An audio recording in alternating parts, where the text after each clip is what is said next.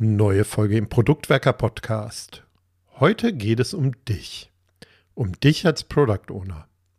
Wie gut kennst du deine inneren Antreiber? Warum kann es sinnvoll sein, sich damit zu beschäftigen? Zu diesen beiden Fragen hat Tim heute Christian Klein von Paragraph 1 zu Gast. Gute Unterhaltung bei dem Gespräch und schön, dass du dir Zeit für dich selber nimmst.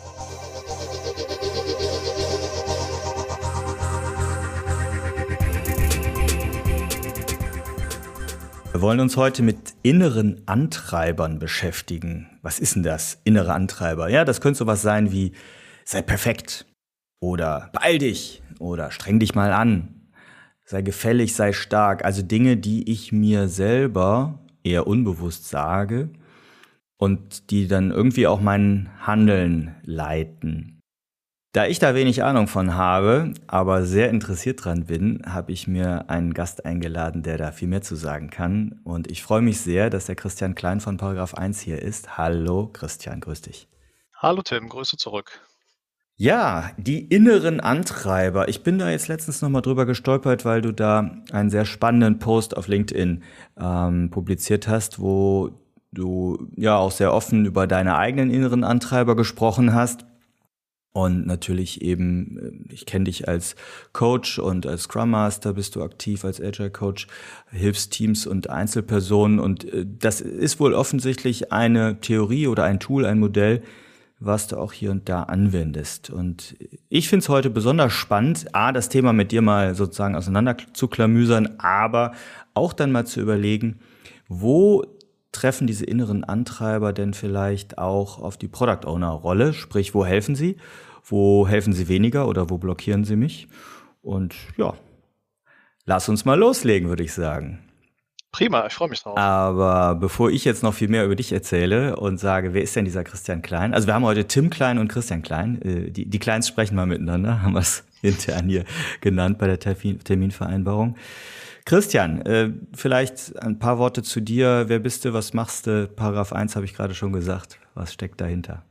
Genau, ich hätte jetzt noch vorweggeschickt, nicht verwandt und nicht verschwägert. Und nicht verheiratet, äh, das sagen wir ja bei den Winters immer hier.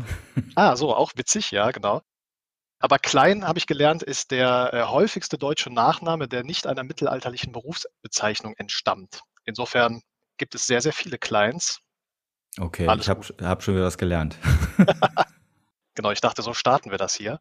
Ja, du hast das ja eben schon gesagt, ähm, als Scrum Master unterwegs, äh, Agile Coach vielleicht auch, aber ganz wichtig auch systemischer Coach. Da habe ich 2019 die äh, Ausbildung gemacht und arbeite seitdem auch hin und wieder immer mal in dieser systemischen Coach-Rolle und bin davon überzeugt, dass das in der Ausübung der Rolle des Scrum Masters auch helfen kann und hilft.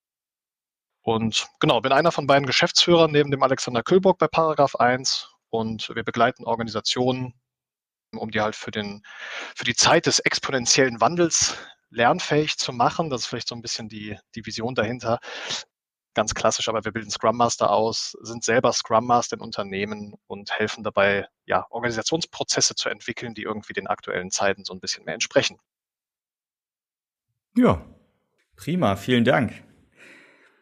Und in dem systemischen Coaching oder auch in deiner ja, in deiner Rolle als Agile Coach und Scrum Master nutzt du eben auch dieses Modell der inneren Antreiber, habe ich gelernt. Und bevor wir da tiefer einsteigen, was die inneren Antreiber sind, äh, woher kommt denn das ganze Thema? Du hast mir im Vorgespräch das Stichwort Transaktionsanalyse genannt. Ich weiß da grob was drüber, aber vielleicht kannst du uns da ein bisschen den Hintergrund nochmal äh, erhellen. Genau, also Transaktionsanalyse, äh, wie so viele Dinge sind die alle ein bisschen älter, kommen irgendwie aus, dem, aus den 50er, 60er Jahren. Äh, ich glaube, der Kanadier oder Amerikaner, ich glaube Kanadier, Eric Byrne und äh, Thomas Harris waren da so ein bisschen die Vorreiter. Und Transaktionsanalyse kennt man vielleicht einfach unter dem Be Satz oder Begriff, ich bin okay, du bist okay. So, und dann kommen wir eigentlich in diese Situation, wie kriege ich das denn auf Augenhöhe miteinander zu reden, mit der Haltung, ich bin okay, du bist okay. Und je nachdem driften wir halt mal ins äh, Erwachsenen-Ich ab und sind so ein bisschen oberlehrermäßig oder ins trotzige Kind-Ich und ja, entscheiden uns dann für diese Art von Reaktion. Ist alles geprägt aus der Erziehung oder sehr vieles aus der Erziehung geprägt. Wir sind als, als Kinder sehr beeinflussbar und gucken uns sehr viel von unseren Eltern ab und auch die prägen uns natürlich. Und auf dieser Grundlage sind dann irgendwann auch noch die inneren Antreiber so ein bisschen entstanden, beziehungsweise wurden die vielleicht auch entdeckt. So genau kann ich es gar nicht sagen. Gibt ja sehr viel unterschiedliche Literatur auch zu. Und genau, diese Antreiber entsprechen halt Dingen, die wir vielleicht in der Kindheit mitbekommen haben, wo wir dann dadurch Anerkennung von den Eltern bekommen haben.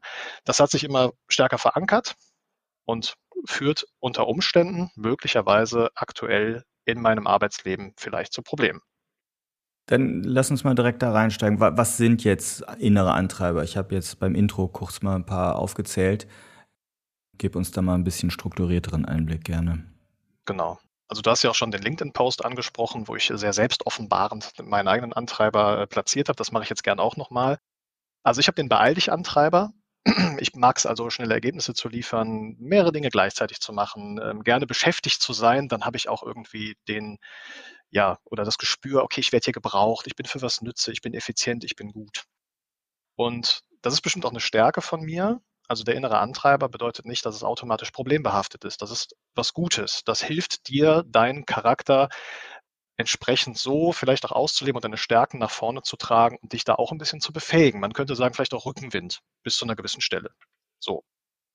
Aber es hat sich halt gezeigt, dass äh, so ein Antreiber, also die Dosis macht das Gift, könnte man auch sagen, nur bis zu einer gewissen Stelle hilft mir dieser Antreiber wirklich. Und irgendwann kann es passieren, das muss nicht bei jeder Person so sein, dass der mich möglicherweise in meinen Arbeitsergebnissen oder in meinen sonstigen Beziehungen beeinträchtigt, bis hin zu, dass es vielleicht auch gesundheitsgefährdend wirken kann. Was wäre das jetzt bei dir mit dem Beeil dich?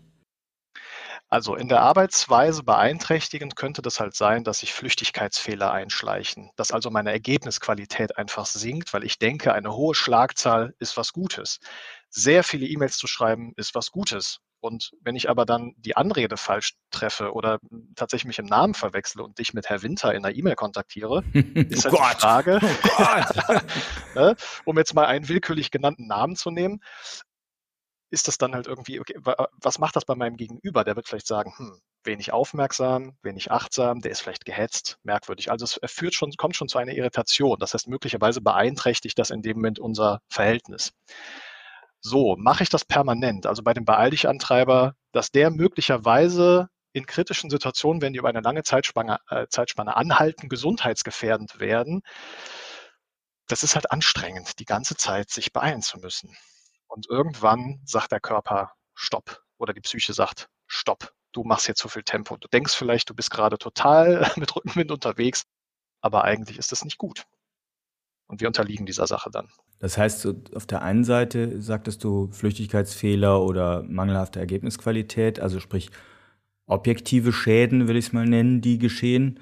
Und aber auf der psychosomatischen Ebene eben auch so mal emotional Schaden, ich weiß nicht, ob man es Schaden nennen würde, ne? aber so, sowohl was Sichtbares, Greifbares, was es zu Schaden führen kann, als auch was Inneres, das nehme ich jetzt raus mit.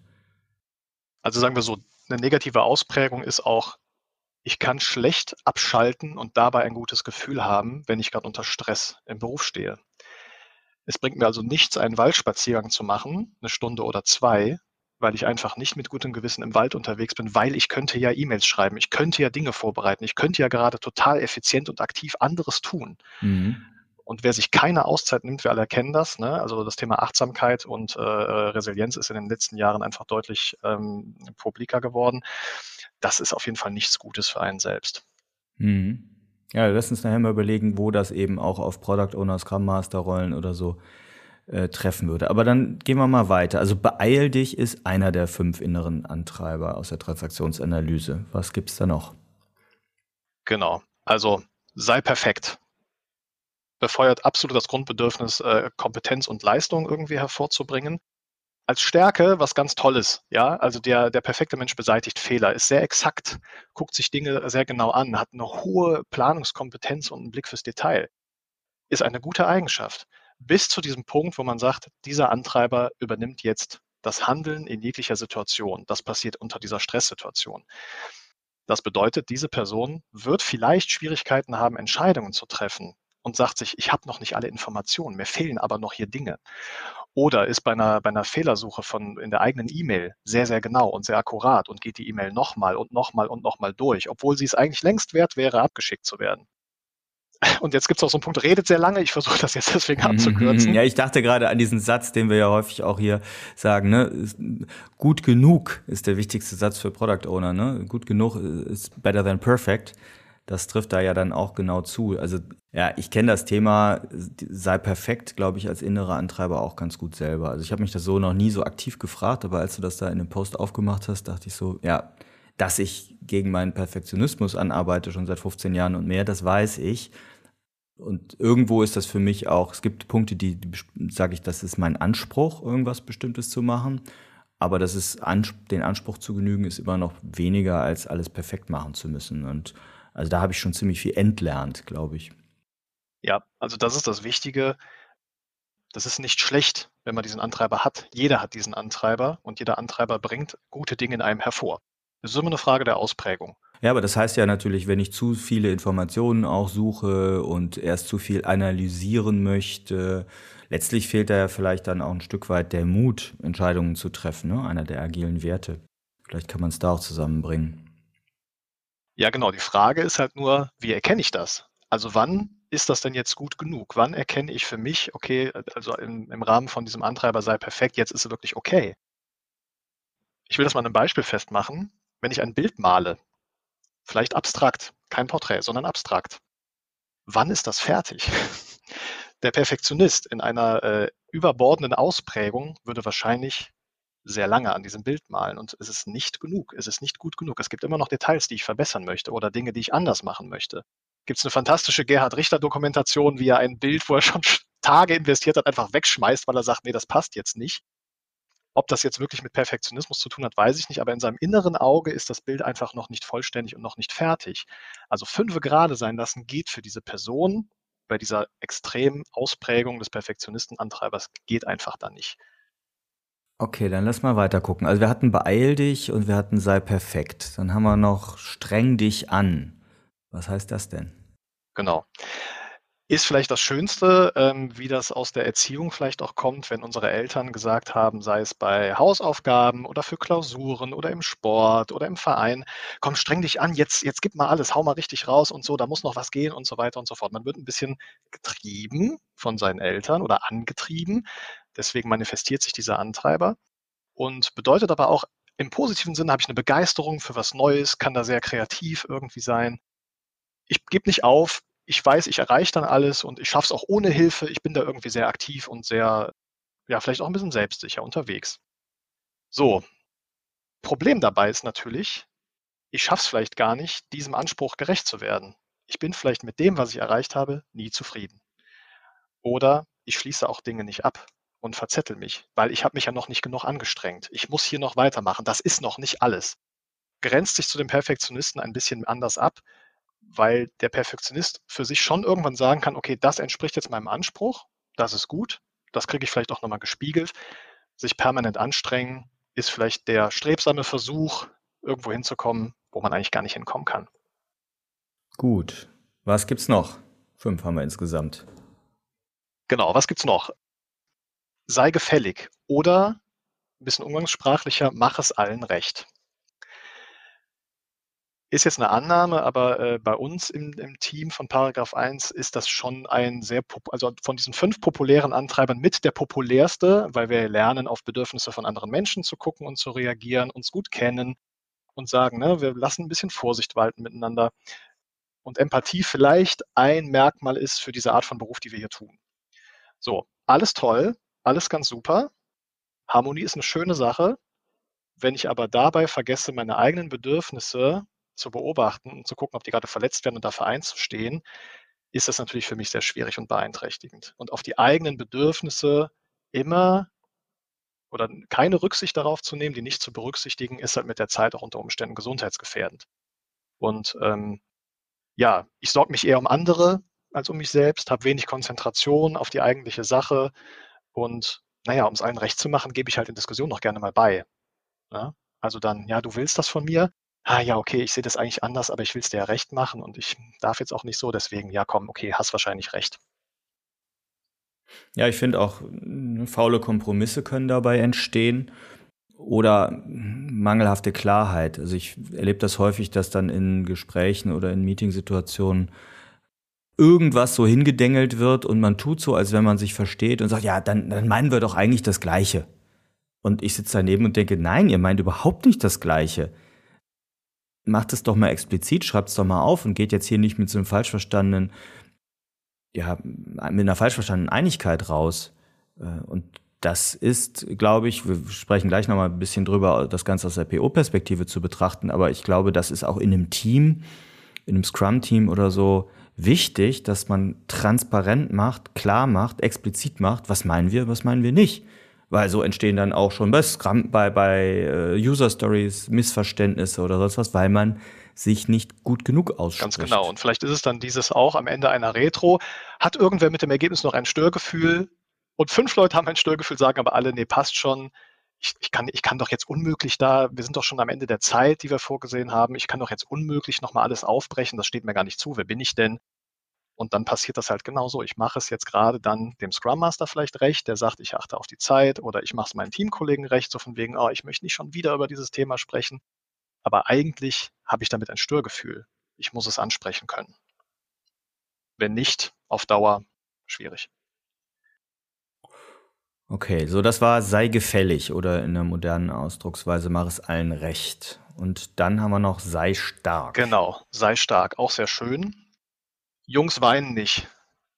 Steh auf. Ne? Du bist beim Fußball hingefallen, komm, steh auf, hör auf zu heulen, weiter geht's.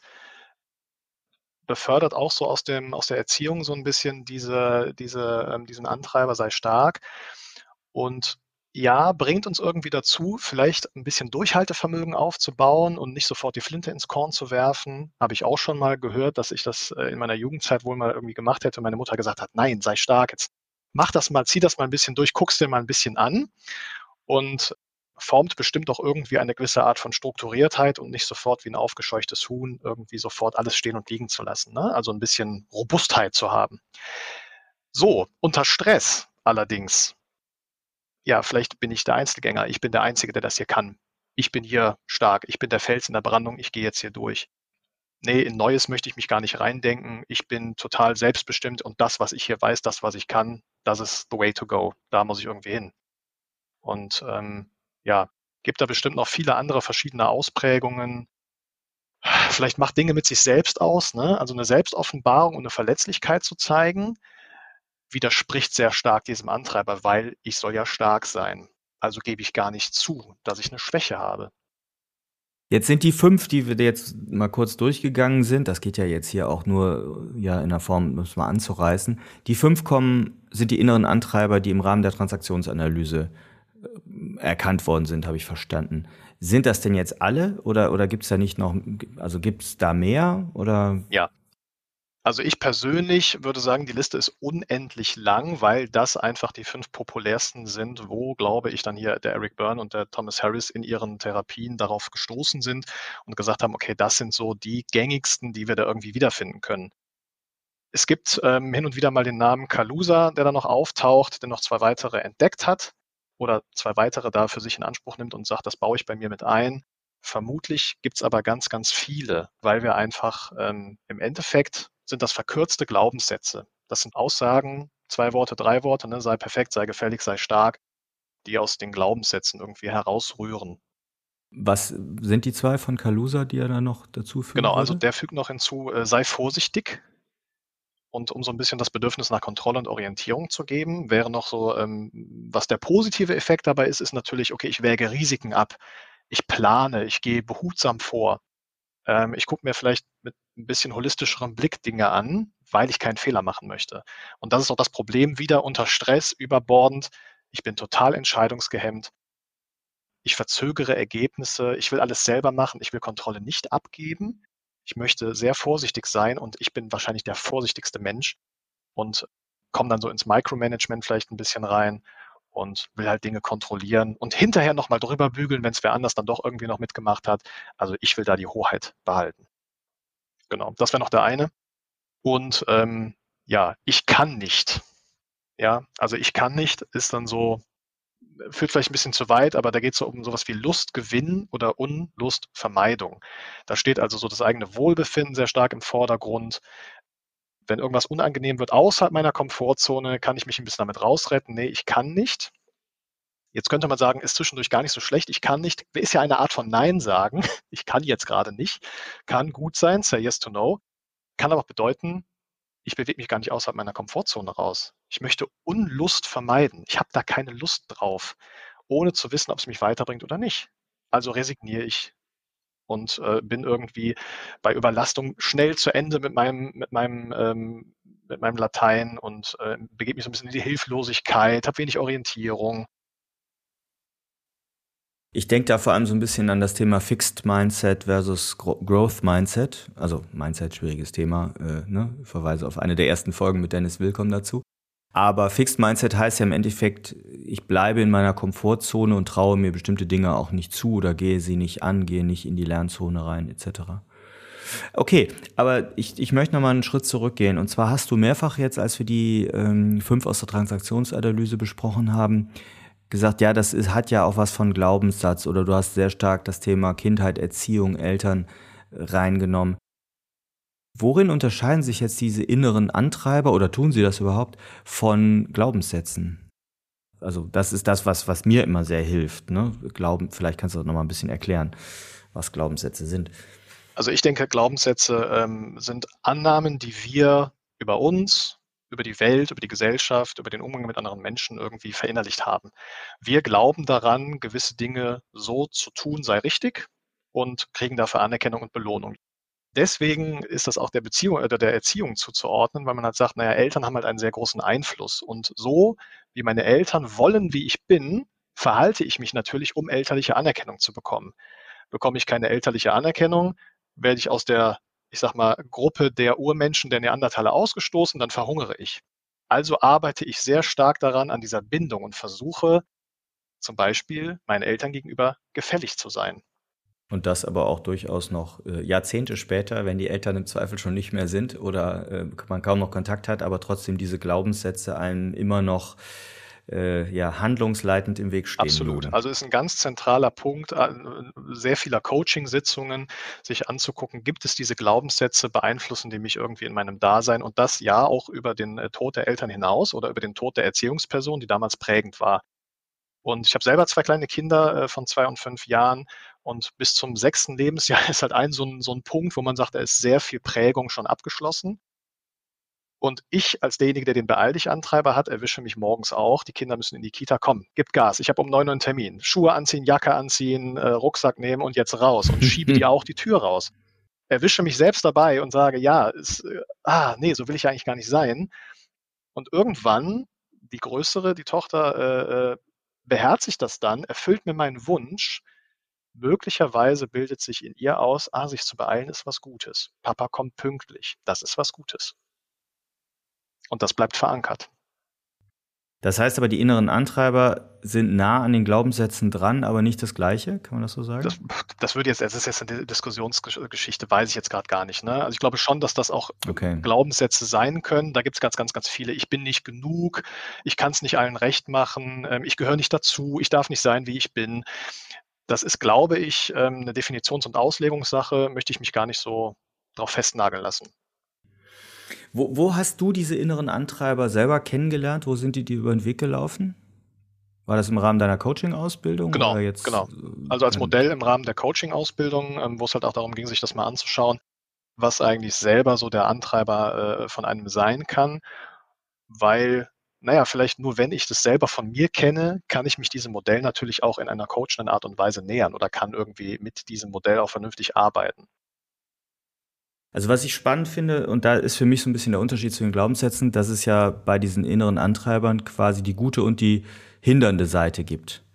Also ne, das ist auf der einen Seite ist das eine Stärke, die wir als Person haben, wenn unser innerer Antreiber stark ausgeprägt ist, aber das kann dann eben kippen für, wie, wie, wie würdest du das beschreiben? Also kippt das wirklich um oder ist das irgendwie nur too much ja. oder wie? Also das glaube ich gerade nochmal gesagt, um das nochmal mit den Glaubenssätzen aufzugreifen. Viele von uns kennen die Glaubenssätze eher als negativ belegt. Ich kann nicht, ich darf nicht, ich bin nicht und so weiter und so fort. Es gibt aber auch positive Glaubenssätze. Selbstverständlich gibt's die.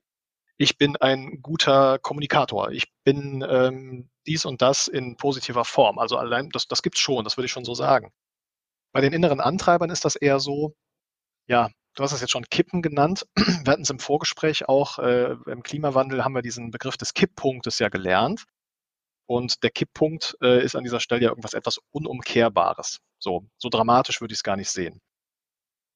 Vielleicht ist es bei dem einen oder anderen auch individueller, ein bisschen schleppender oder ein bisschen zögernder. Es schleicht sich so ein bisschen ein, dass es gerade unter Stress schwierig wird. Es kommt vielleicht auf die Situation an, die diesen Stress auslöst. Wie krass ist diese Situation? Wie einschneidend ist die? Ist das etwas ganz, ganz Schlimmes, wo ich dann sofort oder wo mein innerer Mechanismus sofort auf diesen Antreiber zurückgreift und sagt, hier, jetzt musst du dich aber beeilen und zwar in allem, was du tust, weil sonst wird es ganz, ganz schlimm. Die Konsequenz ist unausdenklich schlecht und deswegen ähm, greift dann vielleicht dieser Antreiber, es kippt förmlich um und ich befinde mich nur noch in diesem Panikmodus. Kippen denn diese alle fünf inneren Antreiber nur unter Stress oder gibt es auch andere Situationen, wo das umkippt? Oder also ist, ist Stress das auslösende Momentum? Ja, das ist zumindest das, was in der, in der Literatur da ausgedrückt wird. Unter Stress greift halt dieser, diese primäre Charakterausprägung, übernimmt, ich will nicht sagen zum Selbstschutz, sondern sorgt dafür, dass gewisse Bedürfnisse, Bedürfnisse von uns halt befriedigt werden. Und damit das passiert, haben wir halt eben gelernt, wenn ich nach diesem Antreiber agiere, bekomme ich Bestätigung und Anerkennung. Unter Stress, Stress ist immer, wird, als, nimmt der Körper als Gefahrensituation wahr. Irr, da passiert irgendwie was. Was ist mein sicherer Hafen? Ja, das, was ich in der Kindheit gelernt habe. Ich muss mich beeilen. Dann funktioniert das alles wieder. Dann geht diese Gefahr weg. Dann geht auch dieser Stress weg. Total super. Also agiere ich danach. So erkläre ich das zumindest für mich.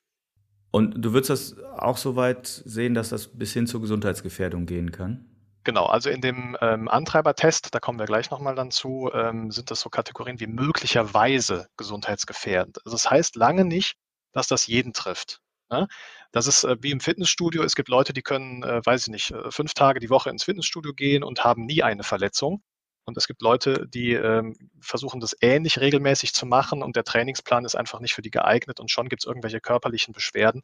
Das muss man, glaube ich, individuell gucken. Das sollte kein Pauschalurteil sein aber die Wichtigkeit darin, sensibel darauf zu achten und zu gucken, was macht das mit mir und ist es vielleicht schon an irgendeiner Grenze, kann auf jeden Fall helfen, was das Thema Selbstreflexion und Selbsterkenntnis vielleicht auch angeht.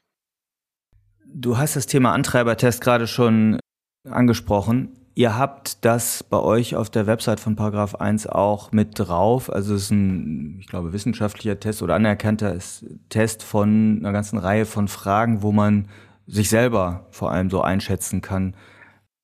Wie geht das? Wie aufwendig ist das, wenn ich selber mal gucken möchte, was ich für innere Antreiber ja. habe?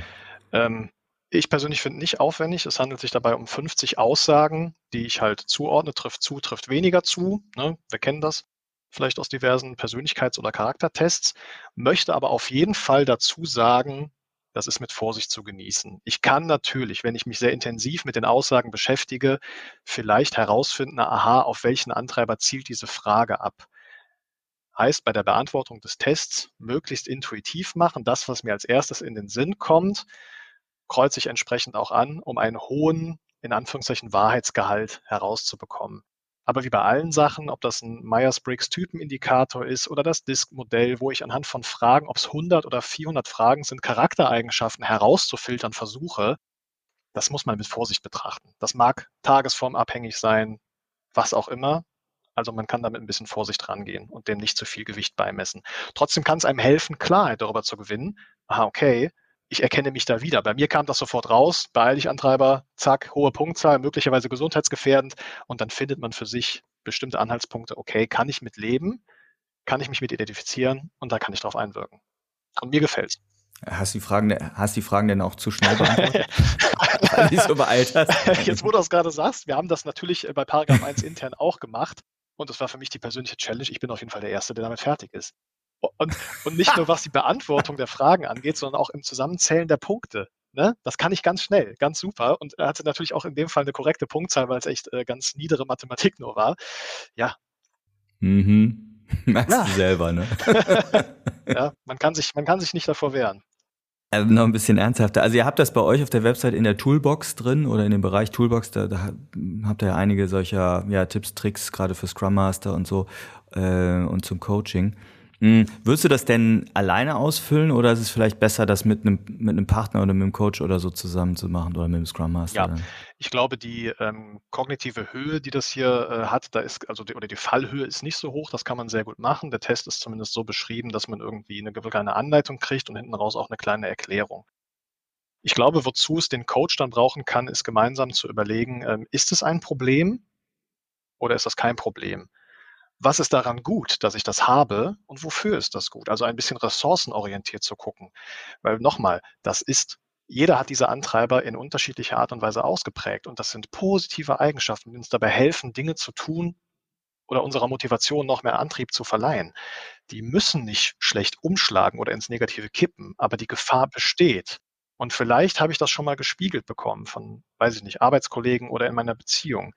Der Antreibertest ist vielleicht die Möglichkeit, das mit sich selbst ein bisschen auszumachen. Natürlich könnte ich auch sagen, ich will rausfinden, welchen Antreiber ich habe und frage einfach mal zwei bis vier Leute aus meinem näheren Umfeld, hör mal, glaubst du, ich bin eher perfektionistisch unterwegs oder bin ich eher gehetzt? Oder glaubst du, ich versuche immer die, die starke Mauer zu sein? Wie siehst du mich da? Dann brauchst du vielleicht gar keinen Antreibertest, sondern wenn drei Leute bestätigen, ja, ja, also irgendwie du bist schon sehr detailgetreu und äh, Entscheidungen dauern bei dir immer lange, dürfte auch schon ein Indikator dafür sein, in welche Richtung es geht. Die Frage ist immer, ist es dann schwierig und wird es zum Problem? Mhm. Ja, was, was man dann tun kann, würde ich gleich später nochmal drauf gehen. Ich würde jetzt, bevor wir hier abbiegen, nochmal das Ganze wenden auf die Product Owner Rolle und uns die, die fünf äh, inneren Antreiber nochmal greifen wollen oder einige davon und überlegen, wie kann das einem PO helfen und äh, wie vielleicht nicht so sehr. Lass uns doch mal einen rauspicken. Was wollte ich da nehmen? Hier das äh, sei gefällig. Mach es allen recht. Der ist doch genau. schön. Also zu dem Mach es allen recht kann man natürlich sagen, ne? Ihr habt, glaube ich, irgendwann auch eine Folge, sowas wie Nein sagen. Wie kann ich Nein sagen? Nein sagen fällt schwer. Das ist wahrscheinlich. Werden wir verlinken. genau, du müsstest jetzt die Podcast-Nummer sagen, das weiß ich leider nicht auswendig.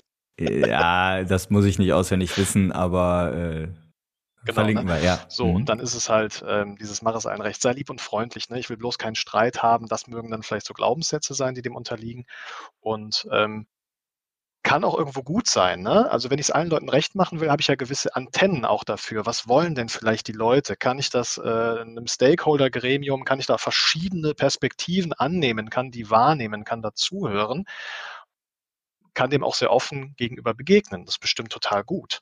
Eine gute Eigenschaft. Mach dir das als Product Owner gerne zunutze, dass du viele Dinge hoffentlich gleichgewichtet auch hörst. So, positiv. Kipppunkt ist allerdings dann erreicht, wenn ich vielleicht gewissen nachdränglicheren Stakeholdern eher es recht machen will und die vergesse, die vielleicht ruhig sind und, naja, vielleicht auch irgendwie den Kunden- oder Nutzermehrwert aus den Augen verliere, ne? weil der gerade vielleicht nicht präsent ist. Ja, ich habe da zwei Gedanken zu. Zum einen bin ich auch bei der Stakeholder-Frage. Also das sei gefällig, birgt die Gefahr, dass ich es versuche, allen recht zu machen und damit so einen komischen, ja, einen Konsens zu finden oder so, so eine Diplomatie zu finden und es, ja, dem Pro Produkt zum Beispiel kein Profil zu geben, sondern von allem ein bisschen reinzupacken. Ne? Hier ein bisschen aus der Ecke, hier ein bisschen aus der Ecke. Und Roman Pichler beschreibt das ja dann ganz gerne so als Feature Broker. Ne? Irgendwann bin ich halt nur noch derjenige, der Anforderungen annimmt und sie an das Team dispatcht. Das heißt, meine eigene Meinung, wohin das Produkt geführt werden soll, bleibt dann vielleicht auf der Strecke. Der zweite Gedanke ist eigentlich so das Verhältnis zwischen, wie agiere ich als Product Owner im Team versus wie sehr kümmere ich mich auch um den anonymen Nutzer und den anonymen Markt. Und da denke ich tatsächlich an meine eigene Geschichte, weil, also ich habe diesen inneren Antreiber, sei gefällig, sehr, sehr ausgeprägt. Ähm, wer mich kennt, weiß das. Und mein Problem an der Stelle war, dass ich dann dem Team es immer versucht habe, zurecht zu, also zurecht zu machen und da auch eben möglichst ja immer präsent sein wollte, immer verfügbar sein wollte, immer das Product Backlog gepflegt haben wollte, immer alle User Stories super geschrieben haben wollte. Weil die schreien halt, und das sind Menschen, mit denen ich agiere. So, auf der anderen Seite sprich der Markt, der Kunde, der Nutzer, der Wettbewerb, die reden nicht mit dir, also die nicht proaktiv, die kommen nicht auf dich zu und sagen, äh, hier, ne, ich ziehe jetzt weiter oder äh, ich verlasse dein Produkt. Da sind keine Personen, keine Menschen. Und das ist für mich immer so der Punkt gewesen, dass ich mich als Product Owner zu stark zum Team habe hinziehen lassen, glaube ich, ein Stück weit. Und äh, damit eigentlich die strategische Komponente des Produktes eher vernachlässige. Und das Schöne dabei ist ja, woher bekommen wir denn zum Beispiel äh, evidenzbasierte Daten? Naja, vielleicht genau von dieser anonymen Nutzerschaft, weil ich da vielleicht die Möglichkeit habe, viele Daten zu erheben. Bei der persönlichen Präsenz von Menschen ist halt mein Bauchgefühl sehr stark ausschlaggebend. Also gerade wenn ich vielleicht äh, aus, aus, aus Stakeholder-Sicht da irgendwie drauf gucke, der Einfluss, der dort stattfindet, ist einfach größer, weil Daten muss ich nicht recht machen. Daten haben vielleicht eine Richtigkeit oder eine Falschheit. Ähm, ich kann Daten folgen oder nicht. Bei Menschen ist das wesentlich komplexer und Meinungen zu folgen und äh, Konflikten vielleicht aus dem Weg zu gehen, ja, ist eine Überlebensstrategie. Hm. Ja, den, den, dann lass uns nochmal auch das Sei perfekt angucken. Also ich glaube, dass das auch ein Thema ist, was viele Product Ownerinnen und Product Owner beschäftigen kann. Also zu viel Analyse zu machen, hatten wir eben schon gesagt. Oder nicht mutig zu sein, auch mal bei wenig Informationen einfach loszulegen, Risiken einzugehen, auch bei nicht hundertprozentiger Evidenz. Ja, also sei perfekt, genau. Bündelt vielleicht auch dann nochmal so eine verschiedene äh, Menge von ähm, Glaubenssätzen. Ich darf keine Fehler machen. Ich muss mich permanent verbessern ich finde auch immer noch was. Ich bin hier derjenige, der auf jeden Fall mit Argusaugen die Dinge beleuchtet und beobachtet. Und das ist genau dieses, diese, diese Stärke natürlich auch, die der Product Owner ähm, in seinem Job total gut benutzen kann, um zu sagen, ich will es hier halt richtig machen. Ich möchte auch mit hohem Engagement dieses Produkt, dass das zum Erfolg geführt wird. Also brauche ich natürlich eine gewisse Art von Perfektionismus. Ich brauche eine Korrektheit. Ich brauche eine Zuverlässigkeit in diesen Dingen. Und ich mag keine Bugs, cool, super, mach was draus. Hat erstmal mit Perfektsein nichts zu tun, eine gewisse Fehlerfreiheit an den Tag zu legen. Ganz toll. So, und kontinuierliche Verbesserung, ne, ob wir das jetzt äh, Deutsch KVP nennen oder Kaizen oder 1%-Methode und was es da alles nicht für irgendwelche Ansätze gibt, ist bestimmt nicht schlecht. Der Kipppunkt ist halt nur wiederum dann erreicht, wenn man halt sagt, okay, ähm, Fehler oder Kritik, die ich vielleicht an dem Produkt bis dato habe, wären gar nicht, werden gar nicht so angenommen, weil halt dann eben dieser Perfektionist kein Futter bekommt, sondern er bekommt das Gegenspiel, der bekommt Gegenwind, Kritik. Schwierig. Oder sagt halt, wie eben schon mal beschrieben, bei dem Bild, ich weiß nicht, wann es fertig ist. Es ist noch nicht gut genug, aber eigentlich sagen die Nutzer, doch prima, es passt und die Entwickler sagen, doch prima, es passt. Aber vielleicht sagt ein Stakeholder, ah, da fehlen aber jetzt noch, man sagt ja so die goldenen Wasserhähne, das fehlt da vielleicht noch. Ne? Und dann ah, stimmt, ach Mist, ja, dann ist es doch noch nicht fertig. Nee, also dann müssen wir noch mal iterieren, müssen noch mal gucken. Es ist noch nicht gut genug. Jetzt finde ich ja das, das Beeil dich Ding, also den, Beeil dich Antreiber, wenn ich den mal auf den Scrum Master wende, dann würde ich mal unterstellen, dass der dem Scrum Master nicht so sehr helfen würde. Jetzt hast du ja frank und frei am Anfang selber eben auch rausgehauen, dass das ein Thema ist, was dich persönlich auch trifft. Das ist, finde ich jetzt spannend. Also du hast dir, du bist dir im Klaren, dass dieser Beeil dich Antreiber dich manchmal kitzelt, ne? Gleichzeitig bist du als Coach und äh, Scrum Master unterwegs. Wie, und dann hast du ja sicherlich da Mechanismen gefunden, damit umzugehen. Also ich, vielleicht kann man da schon jetzt mal gucken, ja, was kann ich denn tun, wenn ich weiß, wer mein Antreiber ist und dass der in einer bestimmten Situation nicht so helfen würde? Genau, also dazu muss ich trotzdem nochmal sagen, ich bin mir durchaus bewusst, dass mir dieser Antreiber in vielen Situationen gute Dienste leistet und ich lerne damit zu leben und das, das anzuerkennen als Teil von mir. Ich möchte ihn gar nicht wegdrücken. Ich bin froh, dass ich den habe, das, das macht mich aus und ist, glaube ich, auch jetzt, äh, um ganz persönlich mal zu sprechen, äh, in, in Kombination mit dem Alex ist das eine gute Ergänzung einfach. Der Alex hat das Auge fürs Detail. Ich habe dann vielleicht einfach die Geschwindigkeit oder die Schlagzahl. Das ergänzt sich sehr gut. Und ich weiß, wann ich den einsetze. Und ich weiß halt auch immer besser einzuschätzen, wann er mich gerade irgendwie behindert und möglicherweise auch in die Enge führt. Und genau, da könnte man so fragen, woran merke ich, äh, wann ich da im roten Bereich bin? Und das ist absolut schwer. Das ist ähm, vermutlich etwas, was über einen sehr, sehr langen Zeitraum hinweg geht, hat vielleicht so ein bisschen die Qualität, sich ein äh oder ähm in der freien Rede abzugewöhnen. Das klappt nicht von heute auf morgen. Da muss ich sehr viel trainieren und sehr viel üben. Und da fand ich ganz nett, der Christopher Avery hat in seinem Buch The Responsibility Process über Verantwortung gesprochen.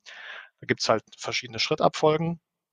Ja, äh, hier, Christopher Avery, da, da habe ich nachgeguckt. Folge 19 hatten wir den Andy Schlieb zum Thema Verantwortung als Product Owner, den Pro Responsibility Process. Genau. Ja. Und wenn man sich diesem, wenn man sich diesem Responsibility Process nähert, äh, da kommt dann auch natürlich die Frage, okay, wie kann ich denn, wie, wie komme ich denn dahin, früher irgendwie zu erkennen, in welchem Stadium ich mich befinde? Und der nennt das ähm, das Catch Sooner Game oder zu Deutsch dann übersetzt Erwisch dich früher Spiel. Also lerne einfach, dich dabei zu erwischen, wann du dich so verhältst, dass du halt von deinem Antreiber ja übermannt wirst oder überrollt wirst. Und der Christopher Avery hat dann auch, weiß ich nicht, auch so einen, so einen, so einen typischen PDCA-Cycle oder UDA-Loop ähm, oder äh, Inspect and Adapt-Cycle da irgendwie äh, hervorgetan und nennt das halt Catch, also erwisch dich dabei, Change, verändere dich, in diesem Moment, forgive, hey, du bist ein Mensch, du machst Fehler, es ist alles gut, es ist nichts passiert, vergebe dir selbst und dann wow, beim nächsten Mal gelobe Besserung, das beim nächsten Mal anders zu machen. Und unter diesem Gamification-Gedanke, ich erwische mich immer früher dabei, kann das in verschiedenen Situationen halt gelingen. Zu sagen, ah, okay, ich halte kurz inne. Ich glaube, innehalten, dieses Catch ist der Schlüssel dazu, zu analysieren, wo bin ich da gerade? Was macht das gerade mit mir? Wie gelingt denn dieses Innehalten? Also gerade unter Stress reden wir jetzt ja. Ja, ich muss mir irgendwas, irgendeinen Anker setzen. Ich muss mir irgendeine Hilfe oder einen Anker suchen. Ein Anker kann sein, ein kleines Post-it an meinem Bildschirm, wenn ich viel Bildschirmarbeit leiste. Ein Anker kann sein, ähm, ich kaufe mir extra ein, ein buntes Armband in Rot oder Gelb oder sonst wie, so ein Kautschuk-Armband und äh, assoziiere das mit diesem Gedanken, ich will mich früher an irgendwelche Dinge erinnern. Das wäre genauso was, was man in einem Coaching dann bespricht, wo man überlegt, wie kann für dich die Lösung aussehen, dass du es schaffst, dich daran zu erinnern, dass du nicht von deinen Antreibern überrollt wirst. Das ist natürlich jetzt sehr eine komplexe Coaching-Situation sehr reduziert auf dieses, auf dieses eine Moment. Und da gibt es halt verschiedene Methoden. In der, ähm, in der Kindererziehung gibt es sowas wie die CIA-Methode. Uh, was Bedeutet also nicht, dass ich äh, meinen Rotzigen irgendwie fessle und kneble, damit er irgendwie nicht mehr ausrastet, sondern ich versuche mich dabei zu erwischen. Ich bin gestresst, wir wollen morgens aus dem Haus, ich hatte das Beispiel eben und ich schiebe die Kinder und jetzt kommt, jetzt müssen wir los und der Jüngste trödelt. So, dann habe ich natürlich die Möglichkeit, meinem, meiner Wut oder meiner Frustration oder meinem Druck da irgendwie ähm, ein Ventil zu geben und zu sagen, alles klar, ich packe den jetzt, ich ziehe ihm die Jacke an oder ich motiviere ihn mit noch mehr äh, Wortdusche. Und die CIA-Methode sagt quasi, ich mache gedanklich erstmal einen Cut, dafür steht das C in CIA, gedanklichen Cut, das ist auch dieses Innehalten. Imagine für das I, ich stelle mir also vor, wie würde ich mir eigentlich wünschen zu handeln? Wie möchte ich das eigentlich tun? Und das passiert in vielleicht Bruchteilen von Sekunden oder bis zu zehn Sekunden. Und dann das A bei CIA für Act und dann handle ich danach.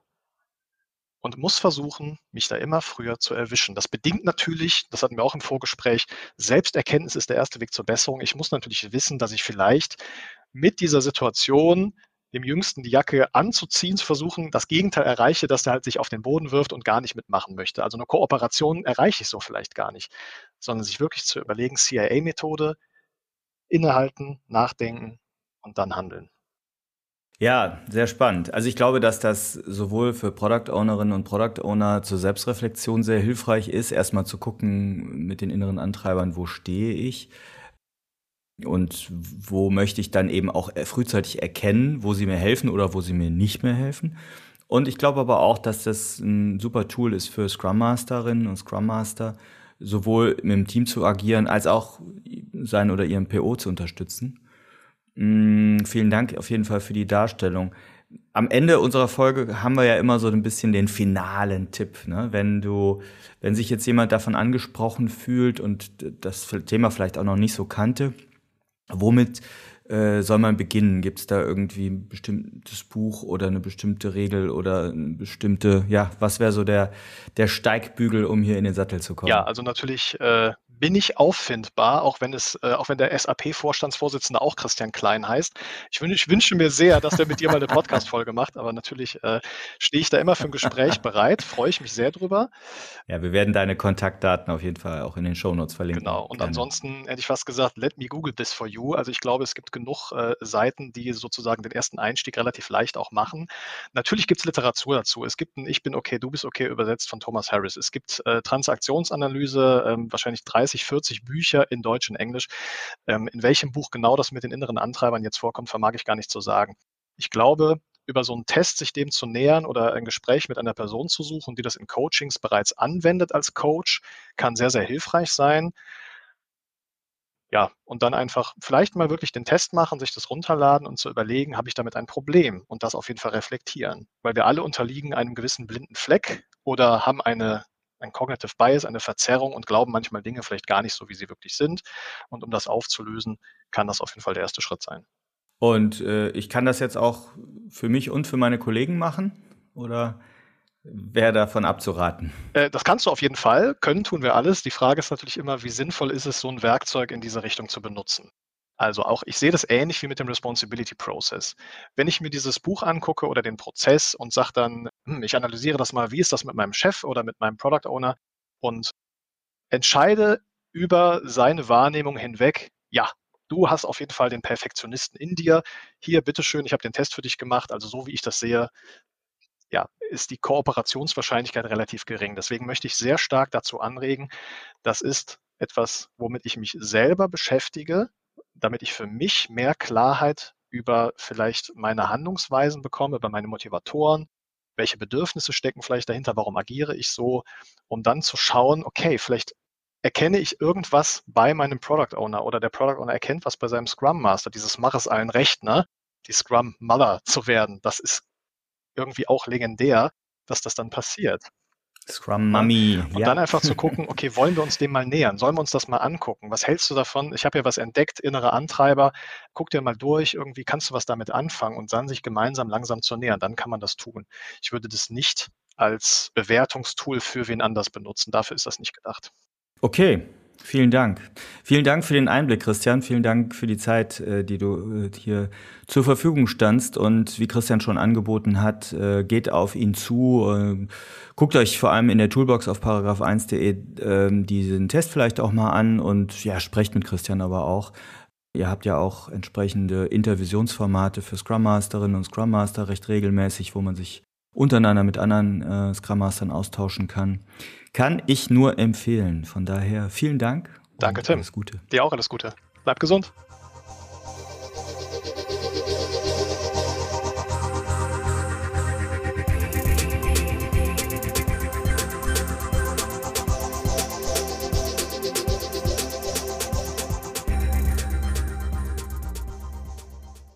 Wir Produktwerker bieten neben diesem Podcast auch kostenfreie Live-Events.